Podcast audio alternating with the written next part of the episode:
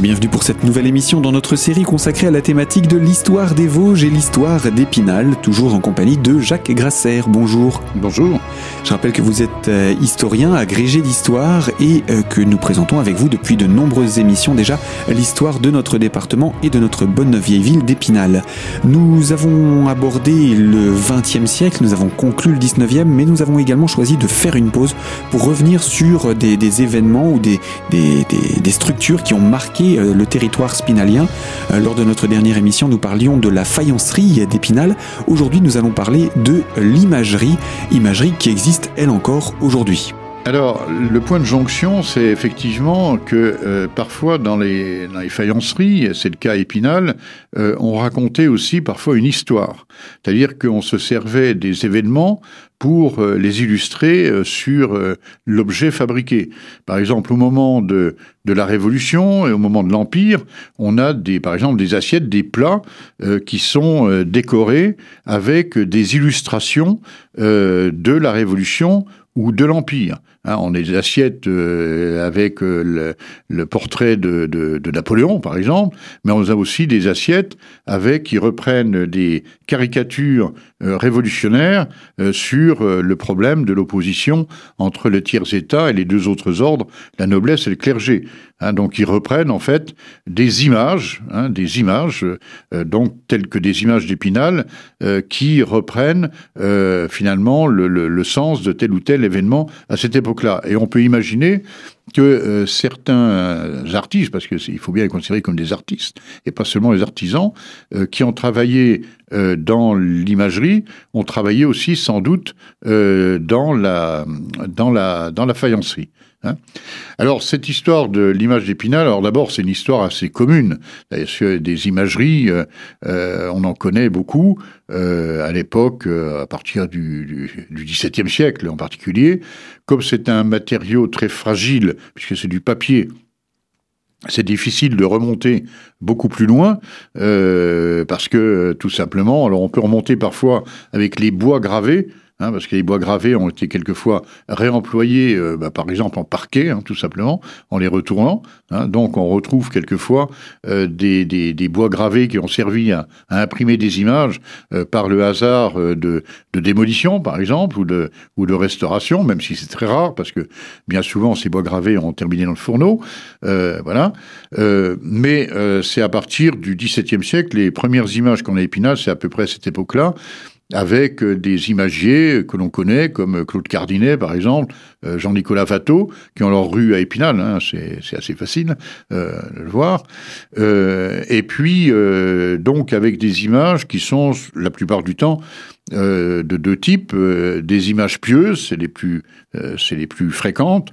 Hein. on achetait ces images pour les coller au mur, comme on faisait d'un crucifix finalement, hein, de façon à, protéger euh, la maison ou protéger les animaux aussi, puisqu'on a des saints réputés protégés de la fièvre afteuse, etc.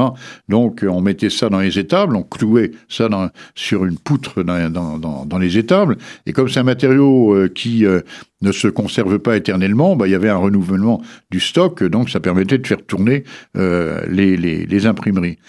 Et puis, deuxième catégorie d'images qu'on trouve aussi euh, surtout à la fin du XVIIIe siècle, c'est des planches qui représentent les puissants de ce monde. Hein, donc euh, le roi, euh, le roi de France, ensuite Bonaparte, Napoléon, hein, de façon à le faire connaître. C'est un espèce de portrait officiel, finalement, contrôlé par les autorités, d'ailleurs, on ne fait pas n'importe quoi, et qui permet de faire connaître la tête, la tête du, du monarque.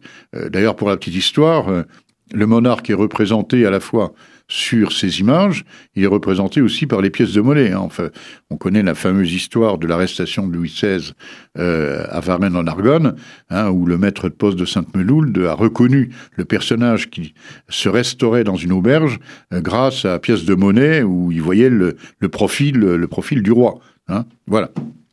Donc euh, voilà les deux types d'images. Alors Épinal, évidemment, le, euh, ce que l'on retient surtout en dehors de ces, euh, de ces quelques de, ces quelques imagiers connus au XVIIIe siècle, comme ceux que je viens de citer, c'est évidemment l'épopée de la famille Pèlerin qui à retenir, puisque c'est cette épopée qui permet encore aujourd'hui d'avoir une imagerie active, la seule en Europe, hein, encore en activité aujourd'hui. Pourquoi? Parce que euh, l'héritage de cette, euh, de cette imprimerie, de cette imagerie, euh, depuis la fin du XVIIIe siècle, euh, puisque Pellerin, Jean-Charles Pellerin, le, le, on peut dire, c'est pas le créateur, puisque son père était déjà, euh, euh, faisait aussi des images, des cartes à jouer et de la tapisserie, ce qu'on appelle des, des quartiers et des dominotiers, mais euh, c'est Jean-Charles Pellerin qui, à la fin du XVIIIe siècle, va véritablement fonder l'imagerie telle qu'on l'a connue tout au long du XIXe siècle et une grande partie du XXe siècle. c'est quelqu'un qui va avoir le sens des affaires et qui va transmettre euh, cette imagerie quand il meurt.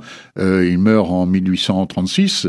Euh, il va transmettre à ses héritiers, à ses enfants.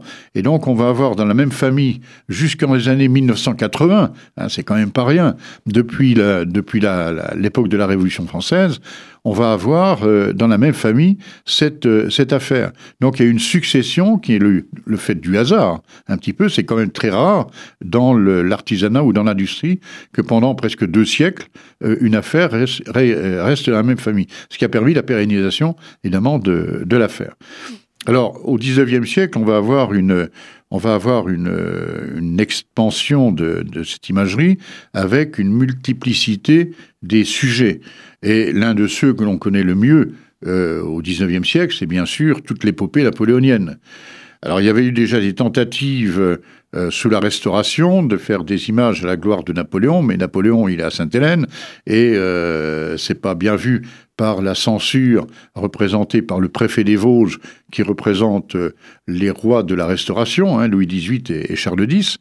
Et donc c'est seulement au moment de la monarchie de juillet, donc à partir de 1830, que l'on va avoir une édition euh, multiple à la gloire des années euh, du Premier Empire, dû en particulier à, un nommé Didier et surtout euh, dû à Georgin, François Georgin, qui va être le grand dessinateur de l'épopée napoléonienne. Alors on va passer en revue toutes les batailles napoléoniennes, on va avoir des planches à la gloire de, Saint Napoléon, etc., etc. Et ça va jouer probablement un rôle politique. Bon, un rôle politique, qu'on a du mal à, mesurer véritablement, mais euh, il faut pas oublier que euh, ce sont des documents populaires. Ça coûte pas très cher. C'est, sur des feuilles de papier. Et donc, euh, c'est répandu dans, toute la France par colportage. Hein. On connaît les, fameux chamagnons de Chamagne qui partent avec leur mâle vendre en particulier ces images un petit peu partout pendant l'hiver, de village en village, de ville en ville. Et donc, ça va maintenir ces images qui se trouvent chez tout le monde. Hein, c'est une production de milliers et de milliers d'images.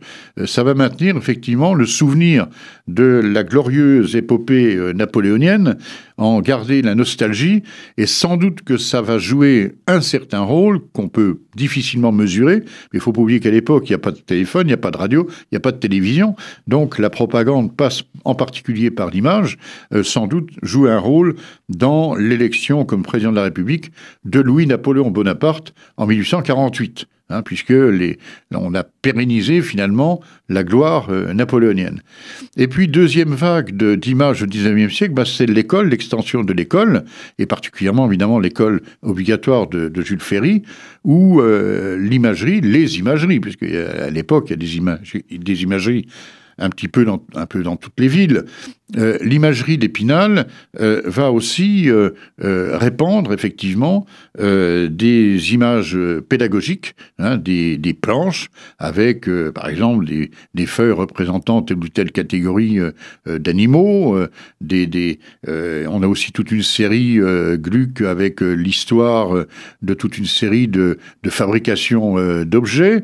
Hein, tout cela est très populaire, se retrouve dans toutes les familles et se retrouve souvent aussi dans les écoles. Et puis en même On a aussi, continuant l'épopée napoléonienne, les planches de soldats hein, que l'on va découper, que l'on va euh, placer sur un petit socle en bois et qui vont permettre aux enfants de, entre 1870 et 1914 par exemple, euh, de euh, populariser l'armée.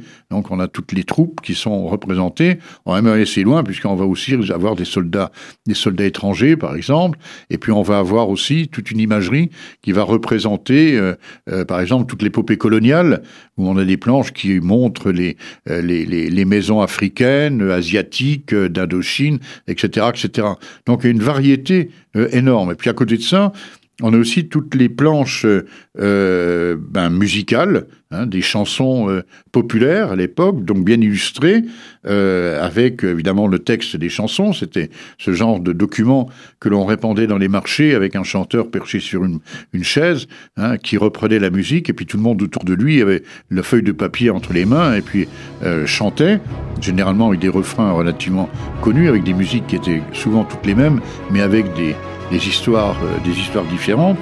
Eh bien, Jacques Grasser, le temps passe. Nous allons interrompre ici cette présentation de l'imagerie d'Épinal. Il y a bien entendu d'autres euh, aspects à présenter dans le cadre de ce travail, mais je vous propose qu'on puisse se retrouver dans une prochaine émission pour parler encore de cette imagerie d'Épinal qui, on le rappelle, existe encore aujourd'hui et ce sera l'occasion de pouvoir euh, justement présenter des aspects peut-être un petit peu plus récents. Donc je vous dis à très bientôt sur nos ondes et dans cette série consacrée à l'histoire des Vosges et l'histoire d'Épinal.